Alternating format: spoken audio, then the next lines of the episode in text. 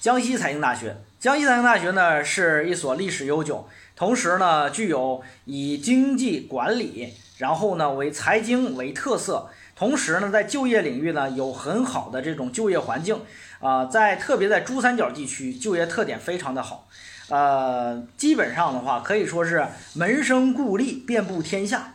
那么这个学校一直以来被我们的非常的低估，就是原因啊，它叫江西财经大学。呃，江西南昌这个城市，可能我们大家都不是说是自己选大学的重点选项，但是呢，学校虽然在南昌，但是学校实力还是非常好的。学校呢隶属于江西省政府，同时呢入选了这个小二幺工程。小二幺工程的入选呢，让这个学校呢在呃南昌，特别在江西，成为江西省啊财经类系统的著名高校。呃，学校的分数呢在五百七十四啊，理科，那么比广东工业大学、中国矿业大学、天津工业大学低一分，比江苏大学、成都理工大学、武汉科技大学同分，比天津财经大学、南京审计大学高一分。文科上五百八十，比浙江工商大学、北京工商大学低一分，比南财、长安大学、华北电力大学保定同分。如果说从分数来说，理科呢相对来讲呢还算合适了，因为低于二幺幺，高于呢普通的省属的一些本科院校，比南审高很正常。南审的实力跟江财那是完全两个级别。文科上来说，相对来讲呢，这个和这个华北电力保定同分的话，我觉得如果我们同学不是特别痴迷于财经啊这个名称的话啊，那可以选择华北电力保定或者长安大学，远远要比。江财平台又更高，有人说老师，那我就奔财经来的，我就选江财，那你这个分选的也没道理，为啥呢？基本上你这个分是读不到这个学校最好的财经类应用经济学相关的专业了，那何必要选它嘞？是不是？好，在选学校时从来不要唯分数论，要根据实际情况酌情判断。这学校不是一个弱校哈，学校的实力非常强悍，强悍到哪儿呢？一般评价一个学校的实力优势。啊，强悍往往在于这个学校呢。第一，要往前看，往前看啥意思呢？就是，呃，就是看这个学校呢，这个历史是否悠久，是否有很好的积淀和平台。往后看，后是哪儿呢？就是未来的发展是否这个学校呢有很好的这种支持的力度。往前看呢，学校建校一九二三年，进校比较早，五八年的时候，国家当时把。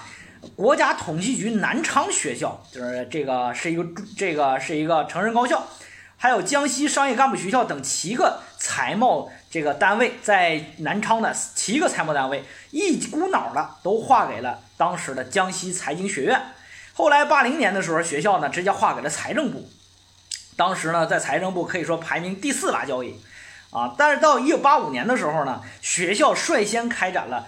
这个应用经济学相关的研究生培养教育，也就是，人家在八五年是开始招硕士了，九六年的时候呢，更名为财江西财经大学，两千年划转江西省省属，二零一二年完成了三方共建。可以说，这个学校呢是出身于啥呢？出身啊比较历史悠久，长在红旗下，培养中国红色财经系统的人才摇篮。这就是为什么江西财经大学，你会发现你的师兄师姐长辈。基本上都活跃在我们目前现在的银行财政系统，以及呢相关的我们说的财税系统。这就是因为江西财经大学，它在曾经一直以来都是中国可以说财政系统的老四，都这个一个身份啊。呃，到目前呢，这个学校呢。很多人一直把它和另外一个热门高校，就是南京财经大学南财两个人相提并论，经常呢做一些比较。我觉得这个比较呢是没有任何道理的比较。为啥呢？首先，第一，南财它的开始办本科办学在八一年才开始。你想，人八一年的时候，人家人家江财马上都开始研究生教育了，你才开始本科教育。零四年才开始招收研究生，而且江西那个南京财经大学到目前为止还没有获得博士授权点。所以说，这个学校目前来讲呢，相对来讲办学层次要比江财低很多。江财早早的就已经完成了七个一级博士点和三十九个二级博士点的建设。那你就可以看到，两个学校完全不是一个重量级，就好像一个小孩子和一个啥呢？和一个成年人两个人之间就掰腕子，基本上呢没有什么这个可比性，在人才培养上一高一低，立马见分晓。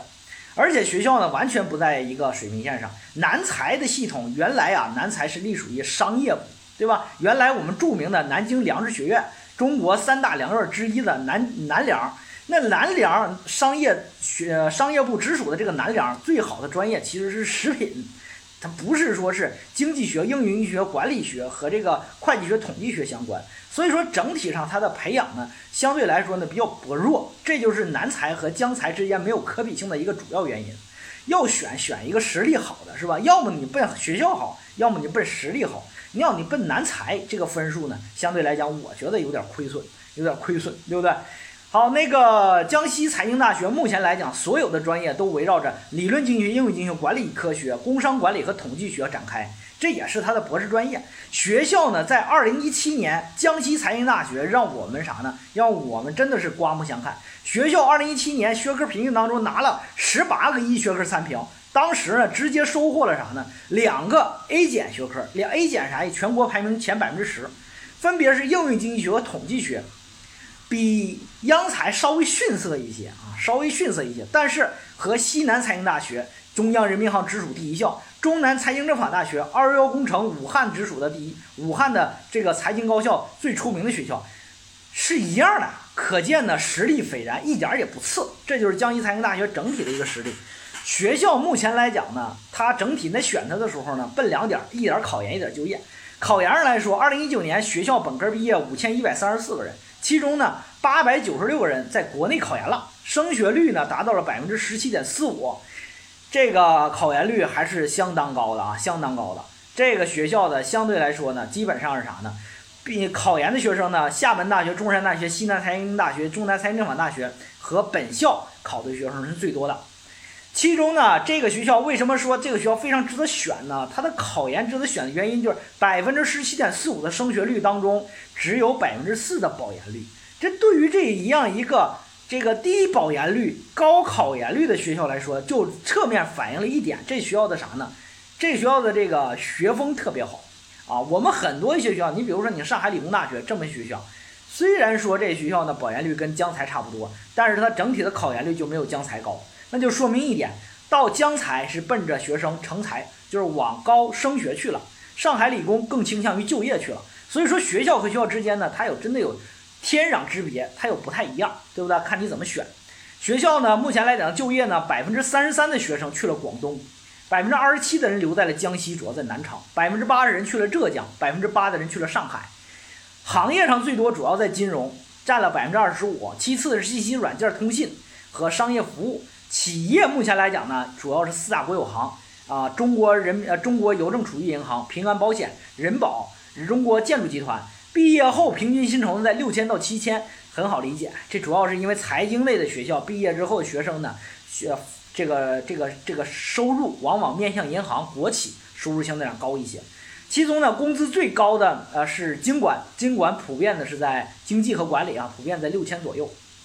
所以说，从这个学校的目前的一个情况来看呢，江财是一个低调啊非常好的一个学校，也就是进去了，基本上选的都是经济学和管理学相关啊。所以说，这个学校呢，在整体上面向珠三角就业特别多。也就是说，你哪天江财毕业之后到珠三角、深圳、珠海找工作，你会发现，哎，对面坐的往往就是你的师哥师姐。